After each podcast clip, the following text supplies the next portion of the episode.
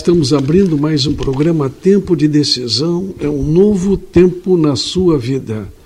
Bom dia, Sarete. Estamos aqui de novo no sábado. Bom dia, Reinaldo. Bom dia aos nossos ouvintes. É com grande alegria, satisfação e confiança em Deus que a gente inicia essa apresentação da palavra de Deus àqueles que estão atentos à voz do Espírito Santo.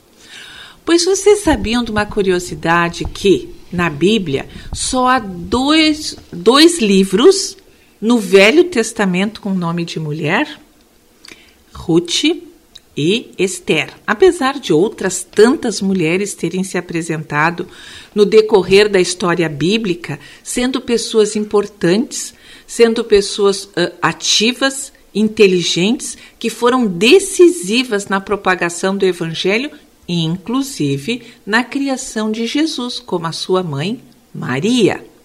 Mas vamos falar hoje um pouco no livro de, Esther. Esther é um livro que apresenta uma rainha judia, que o seu nome significa estrela, e ela foi rainha do rei Assuero. Mas uhum. pasmem, Assuero era rei da Média persa, Medo-Persa, e abrangia 127 províncias. O reino de Assuero, da Medo-Persa, naquela época, ia do, da Índia até a Etiópia. Vocês vejam que ele estava no extremo oriente e estava também até o norte da África.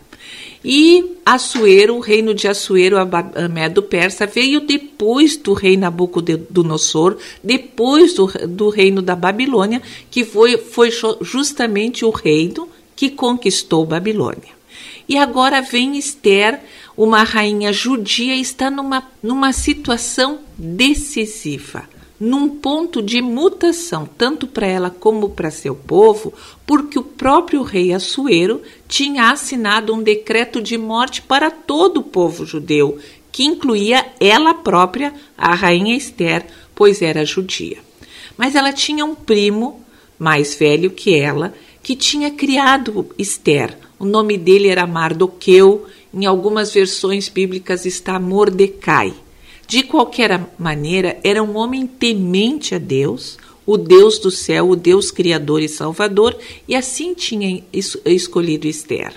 E Esther estava numa, numa situação difícil, porque ao mesmo tempo ela era rainha e ao mesmo tempo ela era judia, pertencia ao povo de Deus. Ao mesmo tempo que ela estava salvaguardada, ao mesmo tempo, tempo também ela estava exposta por ser judia e estava neste momento nas mãos de Esther o poder para livrar o seu povo da morte. Que situação que Esther estava, não é? Quantas vezes a gente diz assim: puxa, gostaria de ser uma rainha, uma princesa, alguém rico, e justamente por estar nessa posição, a gente se encontra numa posição perigosa, melindrosa. Assim estava Esther, e ela teve que decidir. Muitas vezes, então, nós também estamos nessa, nesse ponto de decisão, nesse tempo de decisão, e é justamente aonde nos, nos encontramos numa encruzilhada da vida. Se é essa a sua situação, escute só o que o primo da Esther disse para ela.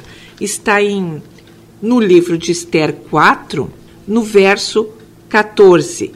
Disse assim Mardoqueu ou Mordecai para Esther: E quem sabe se para tal momento como este é que foste levada para a rainha. Vocês vejam só, é, é uma coisa que eu uh, penso e medito bastante a respeito desta, desta frase. Por que, que nós estamos em tal momento?